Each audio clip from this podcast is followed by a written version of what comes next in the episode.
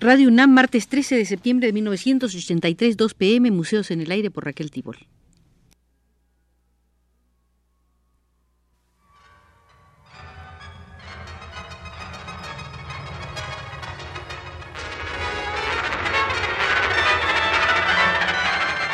Museos en el Aire.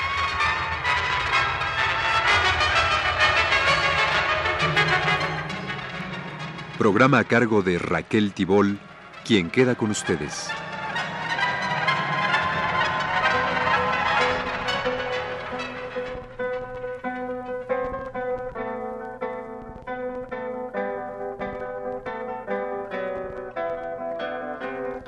Visitemos una vez más el Museo de la Liga de Escritores y Artistas Revolucionarios. Dentro de él hemos venido repasando algunos de los documentos del Congreso de Escritores y Artistas de enero de 1937. Uno de los invitados estadounidenses a ese Congreso fue el pintor Joe Jones, quien, entre otros saludos, traía el de los Americanos Amigos de México, una organización que tenía el propósito de lograr un efectivo entendimiento y una positiva cooperación entre los habitantes de las dos naciones. Y dijo Joe Jones, honradamente debo decir que ningún artista digno de llamarse así en los Estados Unidos ignora la gran influencia que los artistas de México han desarrollado en la cultura contemporánea y en la lucha contra la reacción. Cualquiera que sea su convicción política, ningún artista en los Estados Unidos o en el resto del mundo debe ignorar el papel que el arte mexicano ha representado en la lucha social, dando expresión a las aspiraciones revolucionarias de los mexicanos y de todos los oprimidos. El significado de confraternidad de este Congreso es, por lo tanto, de trascendencia tal que rebasa las fronteras de México y las del continente norteamericano.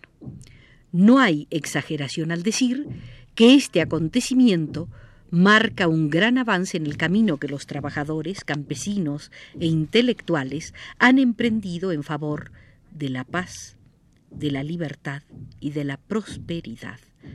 Los artistas de los Estados Unidos aprecian esto y están orgullosos de saberse representados aquí.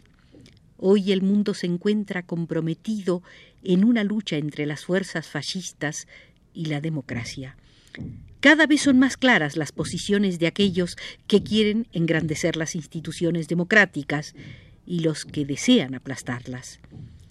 En el frente de combate contra la barbarie se encuentran miembros de la clase obrera y sus aliados los campesinos.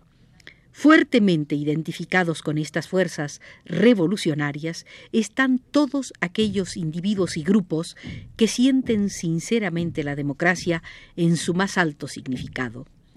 Lo que ha desaparecido particularmente es la tradicional insolencia de los intelectuales ante la necesidad urgente de la acción colectiva contra los explotadores, el imperialismo, los fantasmas de la guerra y el fascismo.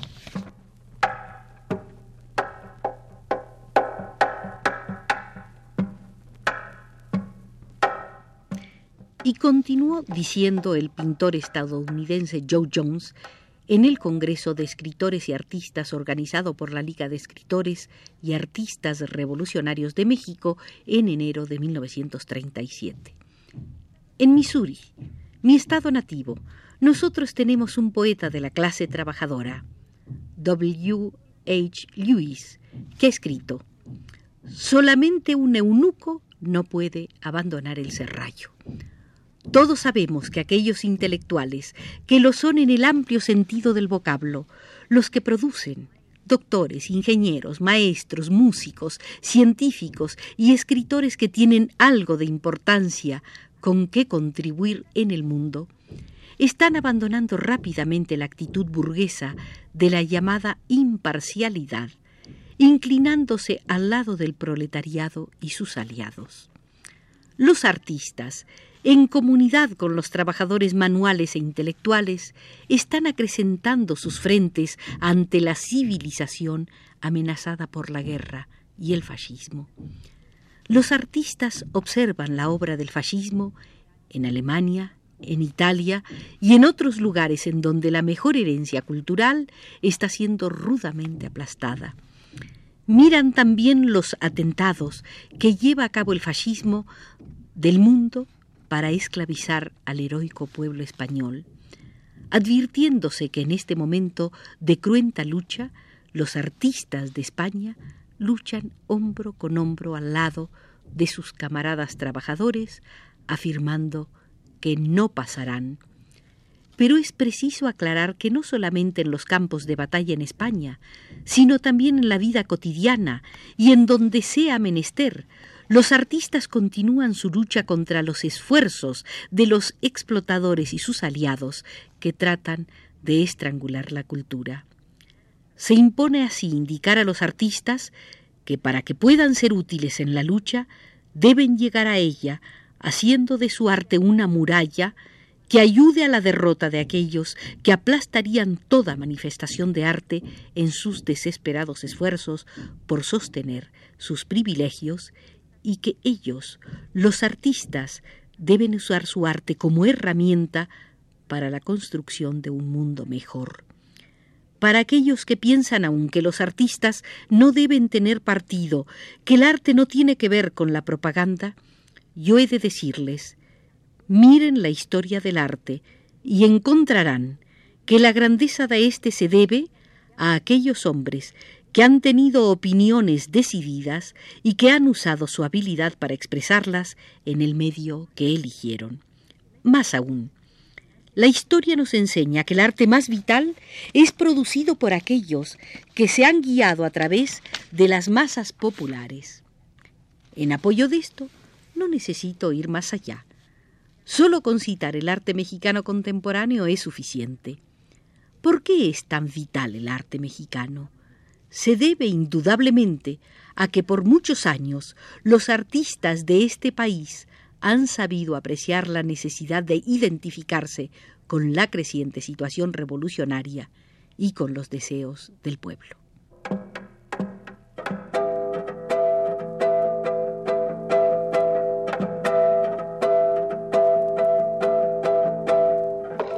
Y dijo más el artista estadounidense Joe Jones en el Congreso de la LEAR. Los artistas mexicanos han empleado su talento para expresar la lucha del pueblo por su emancipación económica, y en compensación, el pueblo ha secundado y fortalecido a los artistas. Los artistas han encontrado un nuevo y poderoso auditorio que ha revitalizado el arte. Ahora, los que controlan el bienestar humano no pueden ocuparse del acrecentamiento de la cultura. Presentan batalla contra el progreso y en sus esfuerzos desesperados creen imprescindible destruir toda libertad de pensamiento y expresión. Ahora más que nunca, los artistas necesitan unificar sus esfuerzos. El artista debe darse cuenta de que sus enemigos son los mismos del pueblo y deben unir sus manos a la de las masas para oponerse a los que desean el predominio para su propio bienestar. El artista tiene un importante papel en la lucha. Su arte debe fortalecer las fuerzas progresivas y debilitar las de la reacción. Debe devolver el arte a quien corresponde y de esta manera se habrá salvado. Seguramente ustedes se interesarán por saber lo que han hecho los artistas de los Estados Unidos para obtener su mejoramiento económico y cultural y para unirse a la lucha por la paz y la democracia. Ustedes habrán observado que nosotros, los artistas de Estados Unidos, nos hemos desenvuelto menos políticamente que los artistas de México, y que luchamos por la unidad de acción en lo referente a los asuntos económicos y culturales más bien que alrededor de los políticos. El primer Congreso de Artistas Americanos contra la Guerra y el Fascismo tuvo lugar en Nueva York en el mes de febrero de 1936. Más de 400 artistas acudieron para formar una plataforma por la defensa de los intereses comunes. El Congreso pudo convocarse después de cerca de un año de cuidadosos preparativos hechos por un grupo de artistas de Nueva York, a quienes se debió el haber subsanado dificultades económicas y culturales para llegar a reunir a todos los artistas. Delegados de casi todos los estados de la Unión acudieron al Congreso, enviando México 12 delegados. Los miembros del Congreso aprobaron la formación de una organización permanente que es llamada Congresos de Artistas Americanos con residencia en la ciudad de Nueva York.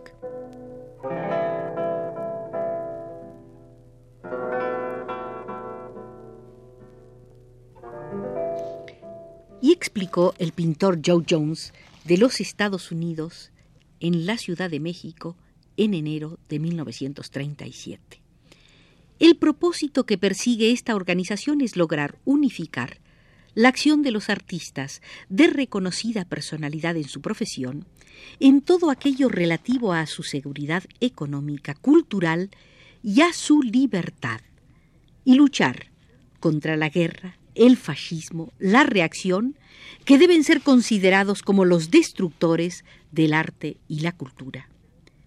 Dentro del corto tiempo que transcurrió desde la convocatoria al Congreso, se obtuvieron conquistas que sobrepasaron toda esperanza. Este éxito siguió adelante y ahora hemos logrado un apoyo considerable del delegado federal de arte. Hemos obtenido una gran atención pública en el asunto relativo a la póliza de renta que demanda una pequeña contribución de los museos que se paga a los artistas para retribuirlos por el uso de sus pinturas, esperando tener éxito nuestra campaña para que en los museos haya un artista como representante. En 1936, el Congreso Americano de Artistas pidió a los Estados Unidos que no se participara en la exhibición bienal de Venecia debido a la influencia fascista.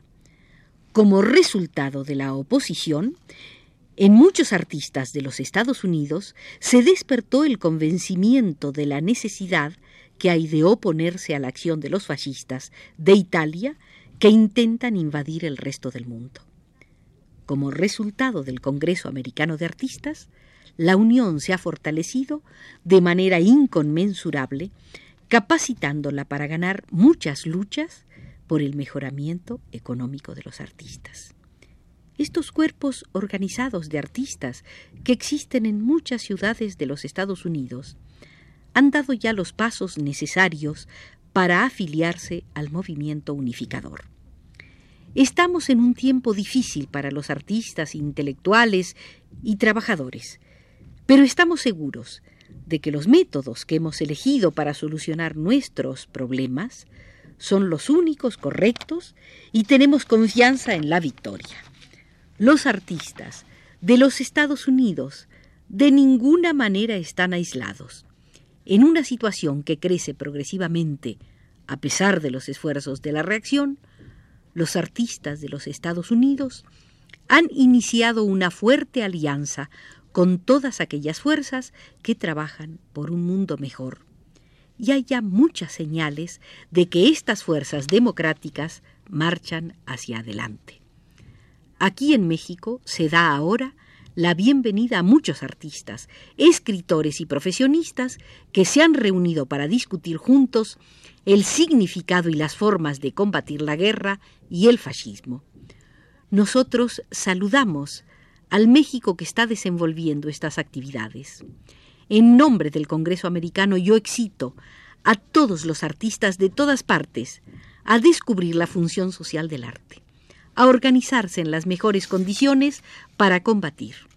Nosotros sabemos que si no destruimos a la guerra y al fascismo, ellos nos destruirán a nosotros y no podemos ser destruidos.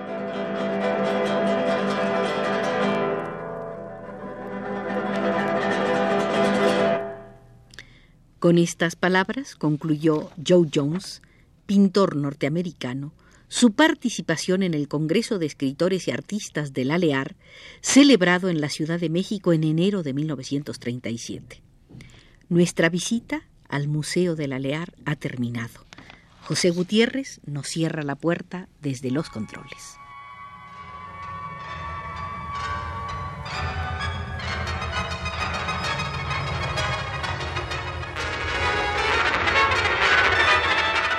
Este fue Museos en el Aire.